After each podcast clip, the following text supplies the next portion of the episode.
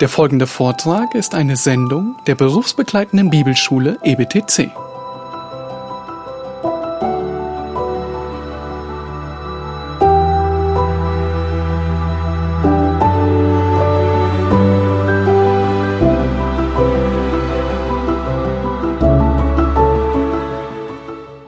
Jesus kommt wieder. Tatsächlich? Jesus kommt wieder. Ja, nu, denkst du jetzt vielleicht. Ja, ja, ja, das stimmt, denkst du vielleicht. Jesus kommt wieder. Was machst du mit dieser Botschaft, wenn du diese Botschaft hörst? Wird dir warm? Wird dir kalt? Bleibst du kalt? Jesus kommt tatsächlich wieder. Was bedeutet das für dich? Was bedeutet das für dein Leben? Jesus, unser Herr, kommt tatsächlich wieder. Was würdest du tun, wenn du ganz sicher wüsstest, nächste Woche, nächsten Monat kommt Jesus wieder? Was würdest du tun?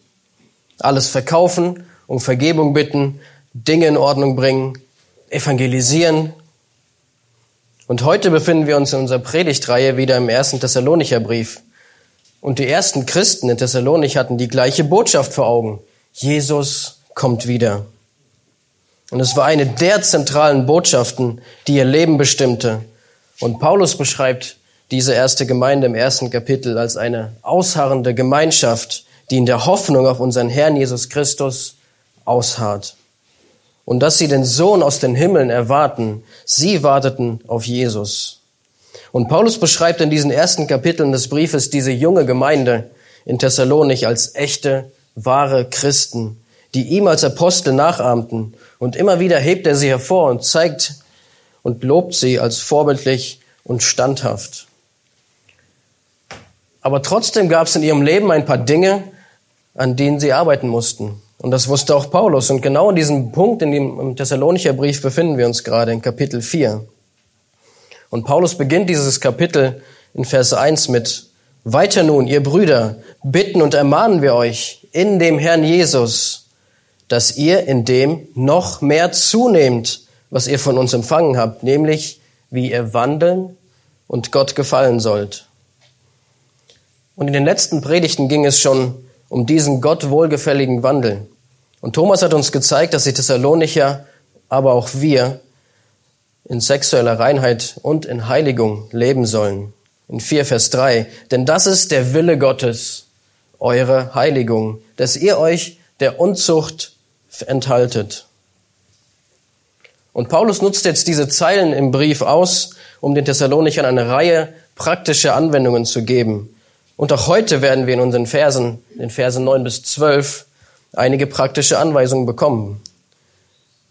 Und wie ihr schon gemerkt habt in dem Brief, lobt Paulus beständig die Thessalonicher für ihren Glauben, für ihre Liebe und für ihre Hoffnung auf Christus. Aber am Ende dieser ganzen Anerkennungen merken wir oder können wir sehen, auch in unserem Text heute, dass es da trotzdem ein kleines Problem gab. Und Paulus hatte ihnen oft über die Wiederkunft Christi erzählt und sie lebten in so starker, freudiger Erwartung. Sie warteten auf Jesus. Aber offenbar waren sie zu stark um die Wiederkunft des Herrn besorgt. Sie wollten ganz sicher sein. Ich bin dabei, wenn Jesus kommt. Ich möchte das nicht verpassen. Und sie waren eifrig dabei, Vorkehrungen zu treffen. Und dabei kam es wohl zu der falschen Vorstellung, dass all die Sachen, all die irdischen, zeitlichen Verantwortungen angesichts dieser Wiederkunft überhaupt keine Rolle mehr spielten. Und deswegen greift Paulus jetzt ein und gibt ihnen grundlegende Anweisungen, um diese Missverständnisse zu korrigieren. Und das tut genau Paulus in unserem Bibeltext heute. Er gibt grundlegende Anweisungen, bevor er dann auf das Kommen Christi eingeht, worüber wir dann in der nächsten Predigt, müsst ihr noch ein bisschen warten, darauf eingehen werden. Aber um welche Anweisungen geht es denn jetzt? Und es gibt wohl nichts Grundlegenderes, Praktischeres als die Anweisung zu lieben.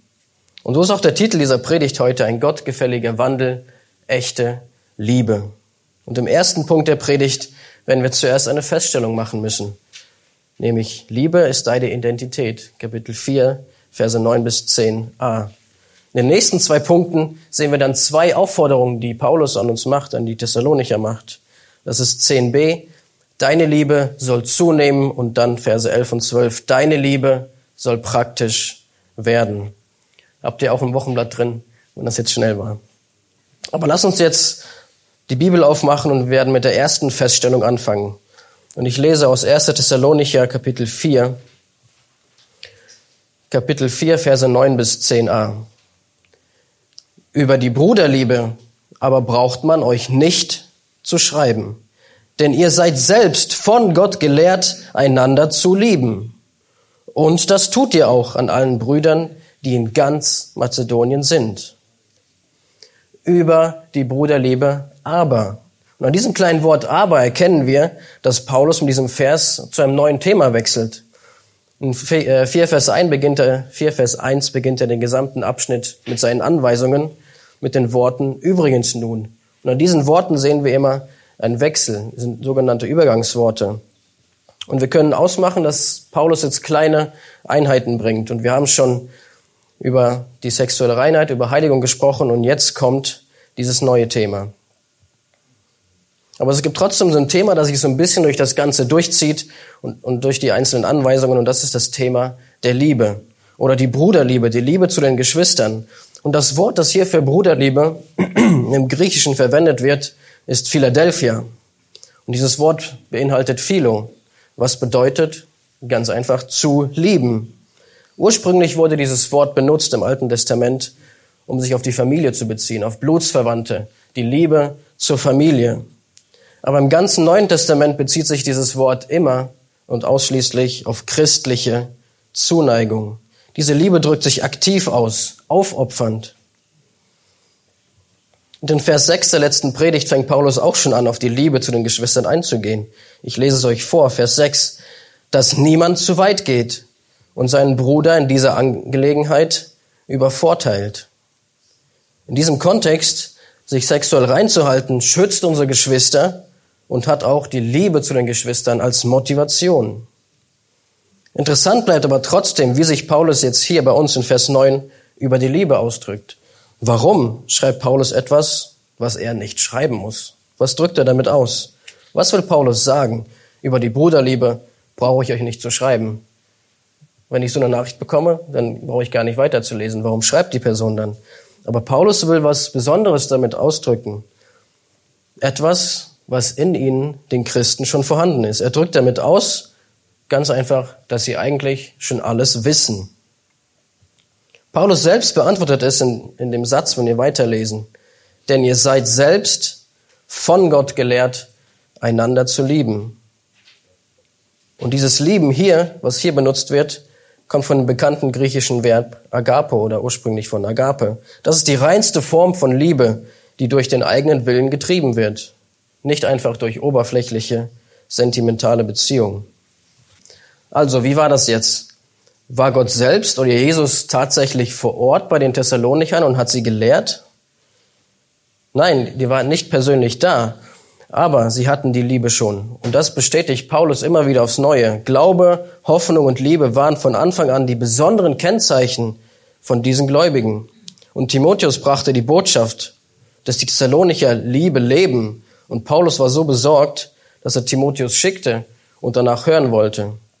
Also Paulus musste sie eigentlich gar nicht ermahnen, Liebe zu leben. Er musste sie nicht ermahnen, etwas zu erlangen, was sie bereits besaßen. Wenn wir uns als Bild mal Tiere vorstellen und sie den ganzen Tag beobachten würden, würden wir was feststellen. Sie tun alles Notwendige, um sich selbst zu versorgen. Das ist in ihnen drin, das ist ihr Instinkt. Dieses Muster ist ihre Natur. Genauso ist ein wiedergeborener Christ. Laut 2. Petrus 1,4. Göttlicher Natur teilhaftig geworden steht dort. Ein wiedergeborener Christ hat die göttliche Natur teilhaftig. Deswegen liebt ein Christ, weil es Teil seiner Natur geworden ist, weil Gott selbst Liebe ist. Gottes Natur ist Liebe. 1. Johannes 4,8. Also Gott selbst hat die Thessalonicher gelehrt, willensmäßig zu lieben weil er es in sie hineingelegt hat. Genauso wird jeder Christ durch das Wort Gottes und durch Gott selbst gelehrt zu lieben. Und wir sehen, dass die ganze Dreieinigkeit mit dieser Sache beschäftigt ist. Der Vater lehrt Christen zu lieben, als er seinen eigenen Sohn Christus gab. 1. Johannes 4, 19 bis 20. Wir lieben ihn, weil er uns zuerst geliebt hat. Wenn jemand sagt, ich liebe Gott und hasst doch seinen Bruder, so ist er ein Lügner. Denn wer seinen Bruder nicht liebt, den er sieht, wie kann er Gott lieben, den er nicht sieht?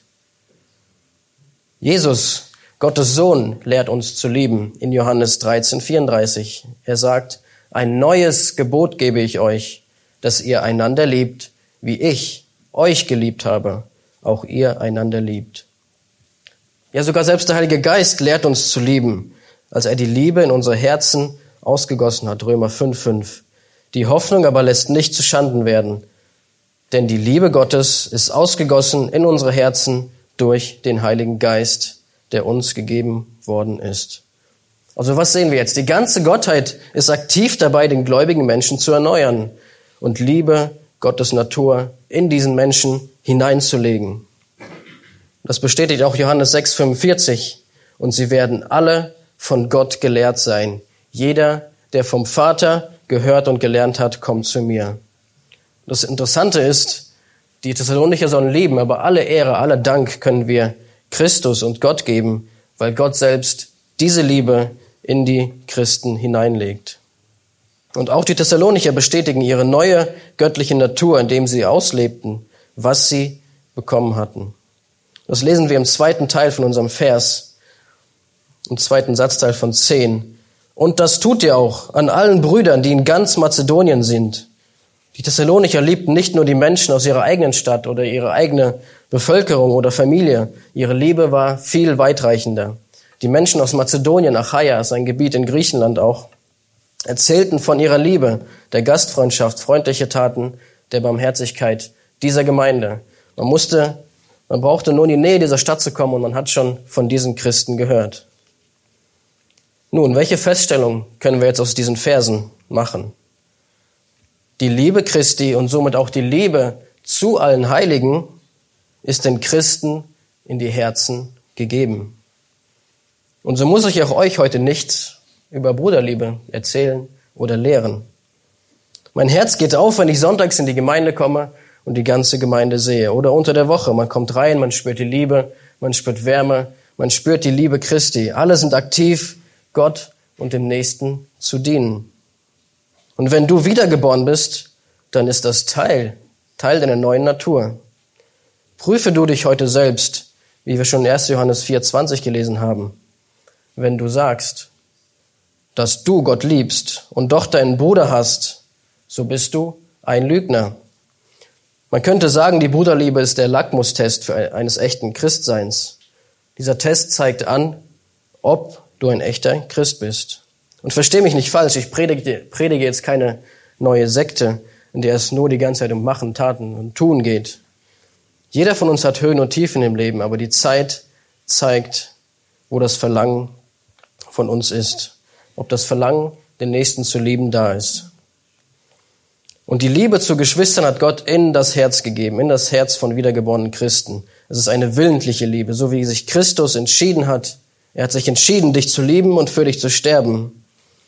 Und wenn du damit kämpfst, deine eigenen Geschwister zu lieben, dann besinne dich darauf, wer Christus ist und was ist deine neue Natur.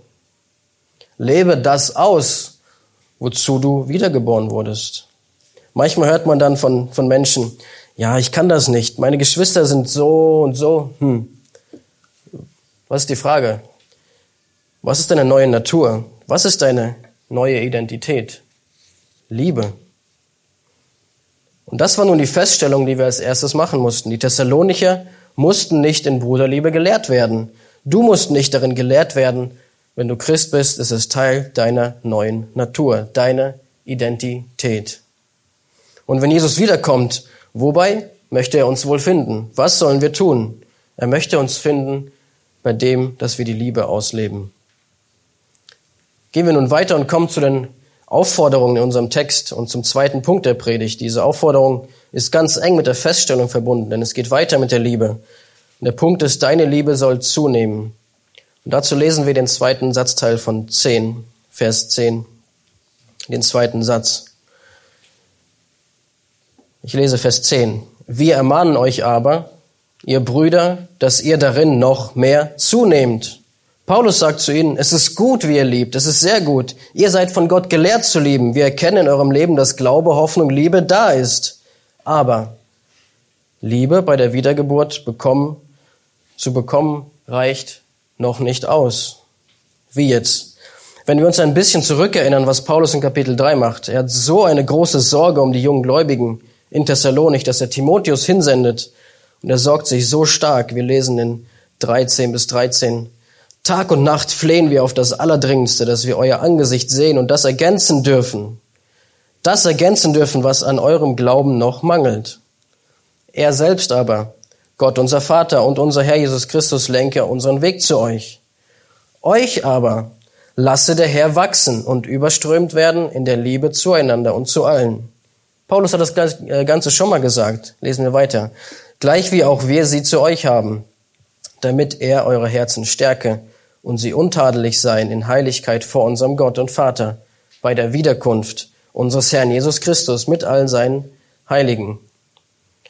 Warum macht Paulus so ein großes Aufheben um die Thessalonicher, so ein Wind, Paulus Timotheus, Timotheus hinzuschicken? Weil er noch etwas ergänzen möchte. Er möchte diesen jungen Gläubigen helfen, weiterzukommen. In den letzten Wochen hat uns das schon Thomas in Kapitel 4 gezeigt, was Paulus ihnen mitgibt. Er gibt ihnen fundamentale Wahrheiten mit. Wichtige Dinge, die für junge Christen wichtig sind. Und was muss die Gemeinde hören? Gottes Wille für dein Leben ist die Heiligung, die sexuelle Reinheit und jetzt vor allem auch die Liebe. Nimm zu in der Liebe. Das ist eine fundamentale Wahrheit für alle Christen, vor allem für junge Christen. Und vielleicht hast du bis jetzt gedacht, dass die Liebe zu den Geschwistern eine Art Add-on ist, ein Zusatz im christlichen Glauben. Nein, die, es ist die Natur Christi. Und das erste und zweite Gebot, das Jesus uns gibt, liebe Gott und deinen Nächsten wie dich selbst. Und so wie du daran arbeitest, Gott mehr zu lieben, musst du daran arbeiten, deinen Nächsten mehr zu lieben. Denn woran erkennen Menschen, dass Christen wirklich Nachfolger Christi sind? Johannes 13, 35 lesen wir, daran wird jedermann erkennen, dass ihr meine Jünger seid, wenn ihr theologisch reif seid. Nein, hier steht, wenn ihr Liebe untereinander habt. Nicht an unserem Wissen oder der Theologie, sondern an der Liebe erkennt man Jesu Jünger. Weil die Liebe das praktische Ausleben von der ganzen Theologie ist und von der ganzen Natur. Und wahre Jünger nehmen immer weiter darin zu, sich gegenseitig zu lieben und sich darin zu üben. Und wenn wir Liebe heutzutage uns anschauen, ist es etwas ganz diffuses, willkürliches, nicht greifbares und unkontrollierbares geworden. Liebe wird auf Gefühle, auf Gefühle reduziert. Und das Ganze schwappt irgendwie auf uns über, auf unser Denken. Manchmal denken wir, ja, heute, heute bin ich irgendwie nicht ganz in der Stimmung zur Gemeinde zu gehen. Ich fühle mich gerade nicht danach, meine Schwester zu besuchen, meinen Bruder. Ja, wenn ich mich nicht danach fühle, dann ist wahrscheinlich Gottes Wille, dass ich das nicht tue. Manchmal hört man auch, weißt du, im Herzen, im Herzen liebe ich wirklich meine Gemeinde. Ich liebe sie wirklich. Ich fühle es. Aber lass mich aber sagen, deine Gefühle bedeuten gar nichts. Gar nichts, weil Liebe keine Liebe ist, wenn sie nicht dazu führt, praktische Taten zu machen. Ich liebe meine Gemeinde. Wirklich? Woran sehe ich das? Woran sieht der andere das? Ich liebe meine Frau. Ich sag's ihr jeden Tag. Schatz, ich liebe dich. Woran sieht man eine Frau, dass ich sie liebe? Ja, weil ich sie jeden Tag sage. Nein, Liebe ohne Taten ist keine Liebe. Aber das große Beispiel für uns ist Jesus Christus in Römer 5, 8. Gott aber beweist seine Liebe zu uns dadurch, dass er uns sagt, dass er uns liebt. Nein, er wird aktiv, dass Christus für uns gestorben ist, als wir noch Sünder waren, als wir gegen ihn waren. Und ich stehe hier vorne nicht als, als das perfekte Beispiel für Liebe. Und ich brauche eure Gebete täglich, damit ich wachsen kann in der Liebe. Und ich bete auch für euch, dass ihr weiter darin wachst, eure Geschwister zu lieben. Ermutigt einander, nicht auf, der, nicht auf Weise, die jemanden zerstört. Ermutigt einander, euch gegenseitig zu lieben. Nämlich das ist, wofür wir in Christus leben. Zu lieben, wie Christus liebt. Ja, wie können wir das jetzt praktisch machen? Wachst in der Heiligung, nehmt in der Liebe zu, täglich. Aber auch Paulus bleibt in dieser Anweisung nicht einfach stehen. Er wird praktischer, er geht tiefer, er gibt konkrete Anweisungen. Wenn Jesus wiederkommt, Jesus kommt wieder, wobei möchte er dich finden? Beim Ausleben, beim praktischen Anwenden der Liebe.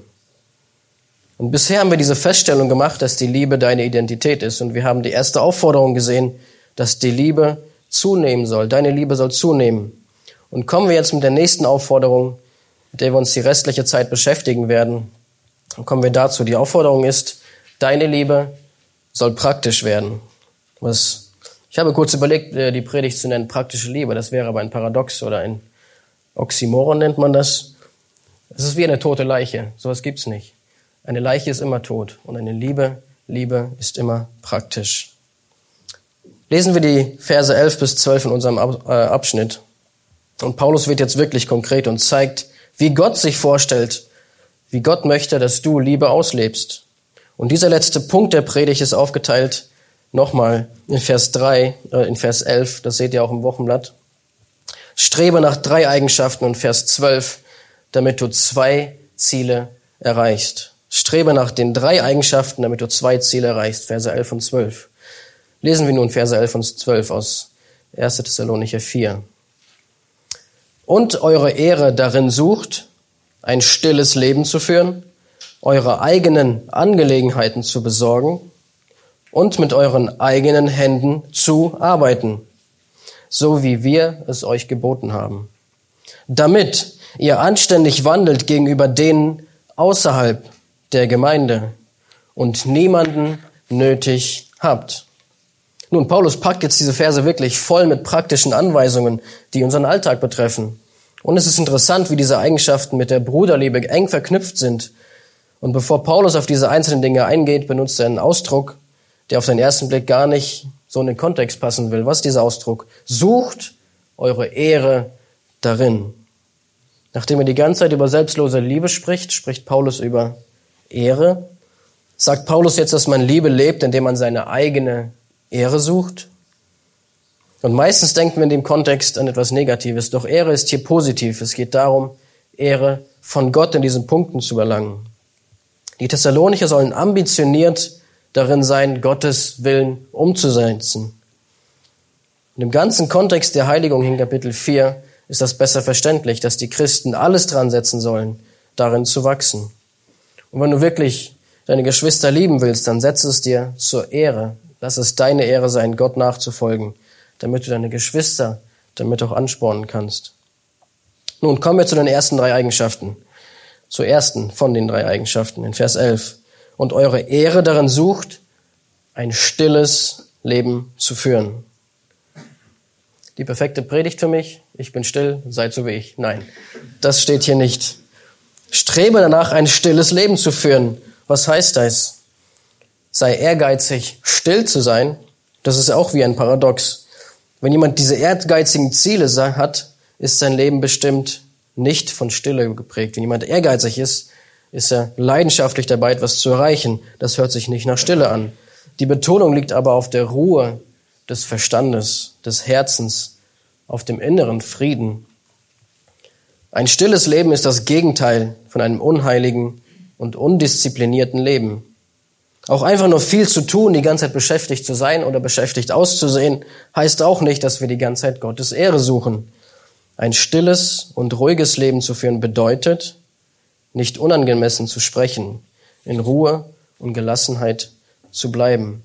Und das will Paulus den Thessalonichern sagen damit, dass sie angesichts der Wiederkunft des Herrn, Jesus kommt wieder, was sollen wir tun? Führt ein friedliches Leben ohne Streit und Konflikte. Und die Thessalonicher waren genau versucht, in Aufregung zu gelangen und unüberlegt zu handeln. Aber um Gottes Willen zu erkennen, muss man herunterkommen, nach Gott fragen. Psalm 62,2 drückt es so aus. Meine Seele ist stille zu Gott, zu Gott, der mir hilft. Manchmal scheint es unter uns Christen so zu sein, desto geistlicher jemand werden möchte. Und desto mehr verwirft er die einfachen Wahrheiten in der Bibel. Er ignoriert sie. Aber unser Leben soll von Einfachheit geprägt sein. Doch das geht genau gegen unsere Gesellschaft. Heutzutage ist wer anerkannt? Der, der laut ist, der beschäftigt ist, die Person, die auffällt. Ein ruhiges Leben ist aber das Gegenteil eines unbeherrschten, disziplinlosen Lebens. So ein Leben produziert Konflikte im Leib Christi und ist eine Last für den Leib Christi. Ein ruhiges Leben ist aber ein, kennzeichnet sich durch Selbstdisziplin, Stabilität, harte Arbeit. Solch ein Leben gibt dem Leib Christi Frieden und Stabilität und trägt zum geistlichen, praktischen, aber auch zum finanziellen Wachstum der ganzen Gemeinde bei. Und merken wir, wie eng diese praktischen Anweisungen mit der Liebe verknüpft sind. Wie praktisch diese Anweisung für die Gemeinde und die Bruderliebe ist. Gottes Wille ist es, durch Menschen zu wirken, die im Kleinen treu sind. So möchte er auch heute durch dich wirken, hier in der Gemeinde. Ein stilles Leben betrifft nicht nur die stille Zeit am Morgen, bei der man sich nach, bei der man nach Gott fragt, sondern betrifft jeden einzelnen Bereich deines Lebens. Jeder Bereich, in jedem Bereich sollst du in Stille nach Gott fragen, was ist sein Wille?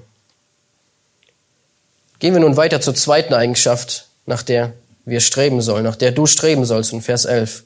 Und eure Ehre darin sucht, ein stilles Leben zu führen und eure eigenen Angelegenheiten zu besorgen. Das hört sich erstmal ziemlich spitz an. Was bedeutet das, die eigenen Angelegenheiten zu besorgen? Das heißt ganz einfach, wie es da steht, dass man sich aus fremden Angelegenheiten raushalten soll. Es ist erstaunlich, wie viele Probleme wir einfach nur vermeiden können, wenn wir uns um unsere eigenen Angelegenheiten kümmern. Auch Paulus wusste das. Aber leider musste Paulus auch die Thessalonicher ein zweites Mal im zweiten Brief daran erinnern. Er schreibt dort in 2. Thessalonicher 3, 11 bis 12. Wir hören nämlich, dass etlich von euch unordentlich wandeln und nicht arbeiten, sondern unnütze Dinge treiben. Solchen gebieten wir und ermahnen sie im Auftrag unseres Herrn Jesus Christus, dass sie mit stiller Arbeit ihr eigenes Brot verdienen. Genau das tritt ein. Man treibt unnütze Dinge, wenn man ein lautes Leben führt, sich einmischt. Wahrscheinlich waren die Thessalonicher so damit vereinnahmt, sich lautstark auf die Wiederkunft des Herrn vorzubereiten und waren dabei versucht, sich in alles Mögliche einzumischen. Und dieser Punkt hat auch ganz viel mit unserer eigenen Zufriedenheit in Christus zu tun. Mit der Zufriedenheit mit unserer aktuellen persönlichen Situation, in die Gott selbst dich reingestellt hat in deinem Leben. Bist du da, wo du gerade stehst, fleißig und treu? Vielleicht denkst du, wenn ich nur diesen Job hätte, dann werde ich wirklich gut arbeiten. Ja. Und dann stellen sich die Männer vor, was sie tun würden, wenn ich Manager wäre. Wäre ich das und das umsetzen. Ist das Zufriedenheit? Oder wenn ich nur diesen Dienst tun könnte, wenn ich in diesen Dienst berufen würde, dann werde ich gut arbeiten. Man ist konstant dabei zu schauen, was machen die anderen. Bist du zufrieden mit deiner Arbeitsstelle? Kümmerst du dich um deine eigenen Angelegenheiten? Bist du ein guter Arbeiter? Selbst wenn du eine Mutter bist, bist du zufrieden mit der Phase, in der du gerade bist, in der du dich befindest, in der sich deine Kinder, deine Familie befindet? Sei treu in dieser Phase, in der du gerade bist. Sie wird nicht für immer andauern. Besorge deine eigenen Angelegenheiten. Sei stille und frage in dem Bereich nach Gottes Willen. Kommen wir nun zur dritten und letzten Eigenschaft, nach der wir streben sollen. Und ich lese aus Vers 11. Ich lese den ganzen Vers nochmal. Vers 11. Und eure Ehre darin sucht, ein stilles Leben zu führen, eure eigenen Angelegenheiten zu besorgen und mit euren eigenen Händen zu arbeiten, so wie wir es euch geboten haben Strebe danach, mit den eigenen Händen zu arbeiten. Kündige, wenn du nicht mit eigenen Händen arbeitest. Nein, das steht hier nicht. Wieder, was bedeutet es dann? Paulus verlangt nicht, dass wir alle nur noch praktisch arbeiten mit unseren Händen, sondern er rückt Arbeiten und praktisches Arbeiten in das richtige, in das richtige Licht. Denn früher, zu der Zeit der Griechen, die Griechen glaubten, dass alle freien Menschen sich niemals zur Handarbeit herablassen sollten. Solch eine Arbeit war für sie wirklich erniedrigend. Deswegen hatten sie auch Sklaven, die diese praktische Arbeit für sie taten. Und in dieser ersten Gemeinde Thessalonich gab es viele aus der Arbeiterklasse, aber es waren noch einige der vornehmenden Frauen da, wie wir in Apostelgeschichte 17 lesen können. dass eine große Menge von anbetenden Griechen und nicht wenige der vornehmsten Frauen dort waren. Es gab also auch wohlhabende Christen in Thessalonich. Auch haben offenbar einige Arbeiter und Sklavenarbeiter die Haltung eingenommen, ja, jetzt bin ich frei in Christus, jetzt muss ich nicht arbeiten, jetzt wird Christus für mich sorgen. Zudem, wie wir wissen, haben sich alle auf die Rückkehr Jesu vorbereitet. Das war auch gut, aber all das zusammen gab ein großes Konfliktpotenzial.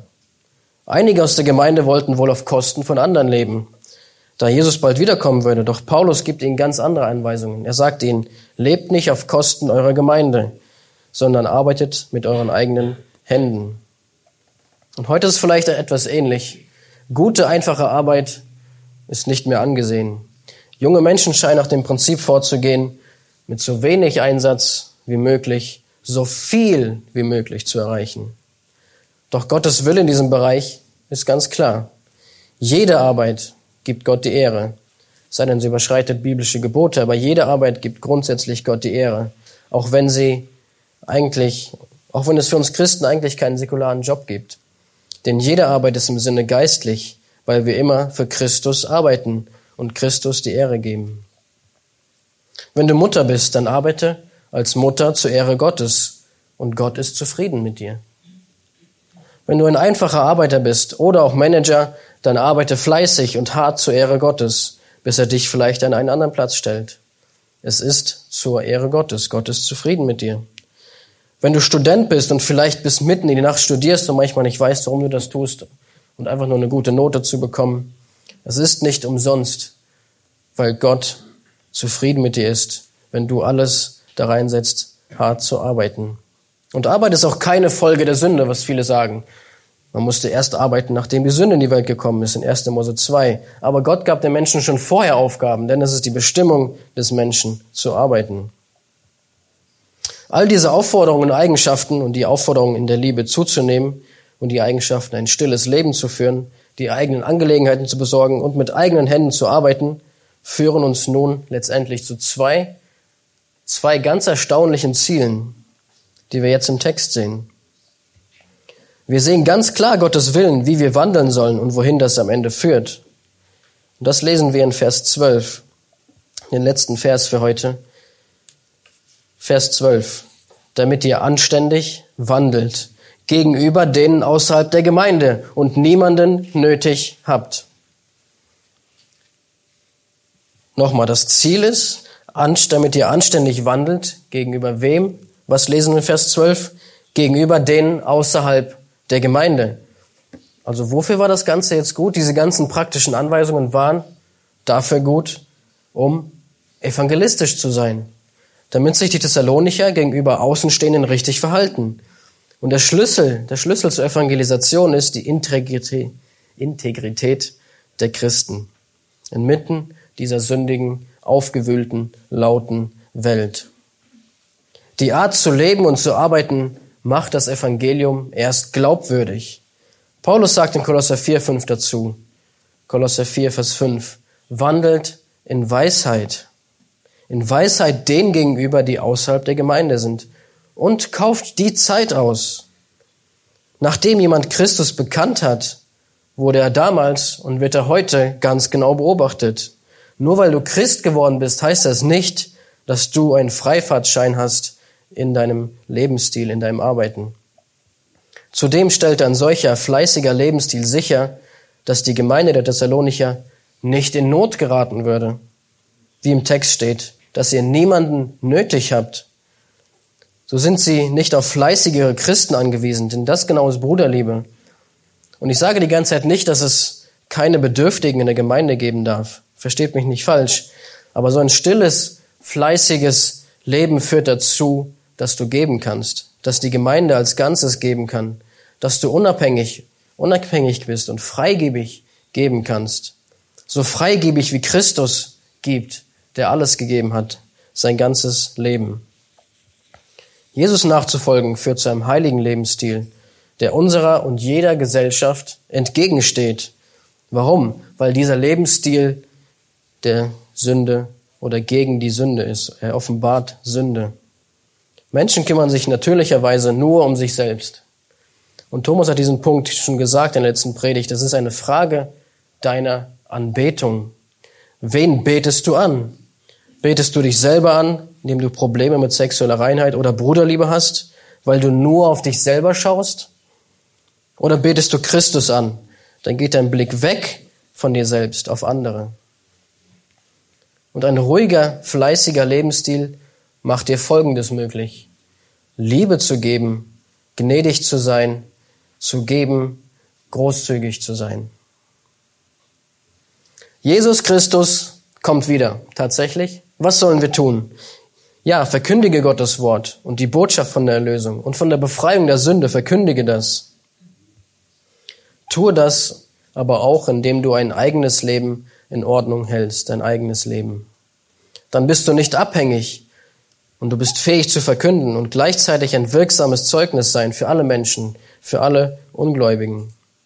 Wenn sie dich als Mann sehen, wie du fleißig und still arbeitest, wenn sie dich als Mutter sehen, wie du treu deine Angelegenheiten besorgst, dich um deine Familie kümmerst, wenn sie dich als Student sehen, der sein Leben zur Ehre Gottes leben möchte und fleißig und demütig ist. Also, wobei möchte Christus uns wiederfinden, wenn er wiederkommt? Er will, dass wir ein wirksames Zeugnis sind, so wie er es sich vorstellt. Nicht so, wie ich es mir vorstelle, sondern so, wie Gott es sich vorstellt, wie er es uns durch sein Wort verkündet. Dazu musst du zuerst verstehen, was deine Identität ist. Das haben wir im ersten Teil der Predigt gehört. Bist du wahrer wiedergeborener Christ, dann hast du eine neue Natur. Dann hast du mit diesem neuen, mit der neuen Natur die Kraft zur Veränderung erhalten, die Kraft zu lieben. Besinne dich auf Christus. Besinne dich darauf, dass Gott und Christus dich gelehrt haben zu lieben. Lebe diese deine neue Natur aus. Jesus hat durch seine praktische Liebe zu den Menschen es den Menschen möglich gemacht, Befreiung von Sünden zu erfahren und auf ewig Gemeinschaft mit Gott zu haben, mit unserem Schöpfer. Diese Natur sind wir nun teilhaftig. Jesu Liebe wurde praktisch, indem er sich in einen menschlichen Körper, so wie ich ein habe, hineinzwängte und anstelle von mir für Sünder, für mich selbst starb. Aber es reicht nicht aus. Das reicht nicht aus, da stehen zu bleiben. Es reicht nicht aus, dass wir am Anfang des Glaubens an das Evangelium stehen bleiben, sondern wir müssen im Überfluss an der Arbeit des Glaubens arbeiten. Wir müssen bis zum Ende durchhalten, Gott und Jesus mehr und mehr zu lieben, was auch heißt, unsere Geschwister mehr und mehr zu lieben. Das ist alles eine Sache. Wir müssen ein ruhiges Leben führen, damit die Welt Christus sehen kann. Und wir müssen Christus verkündigen, damit sie ihn auch hören kann. Amen. Lass mich beten. Unser Gott und Vater, wir loben dich. Du bist treu und gnädig. Wir danken dir, dass, dass du deinen Sohn gesandt hast auf die Erde. Er ist einer von uns geworden. Er ist gestorben an unserer Stelle, damit wir eine neue Natur bekommen, damit wir nicht mehr versklavt unter die Sünde sind. Denn jetzt sind wir deine Nachfolger. Du bist unser Herr Jesus. Und du gibst uns vor, wie wir leben sollen. Und wir warten auf dich und wir freuen uns, dass du bald wiederkommst. Und wir möchten ein ruhiges, stilles Leben führen, mit unseren Händen arbeiten und treu sein, damit alle Menschen sehen, dass deine Gemeinde ein Vorbild ist. Das möchtest du, dass wir jetzt tun, bis du wiederkommst. Und wir bitten dich, komme bald wieder. Aber rette noch Menschen auf dieser Erde. Und wir möchten ein Zeugnis sein in dieser Stadt, in unserer Umgebung, für unsere Familien, für Brüder, für Geschwister, für die Familie dass sie gerettet werden können, indem sie unser Leben anschauen und sehen, dass es nicht unser eigenes Leben ist, sondern dass wir eine neue Natur haben. Wir sind verändert, nicht weil wir selbst gut sind, sondern weil wir Gnade erfahren dürfen. Und wir bitten dich jetzt für die nächste Woche, dass wir das ausleben, dass wir in der Gemeinschaft, in der Liebe, in der Aufopferung zueinander zunehmen, dass wir daran wachsen können und ein Licht sein können hier in Berlin für alle Menschen. Amen.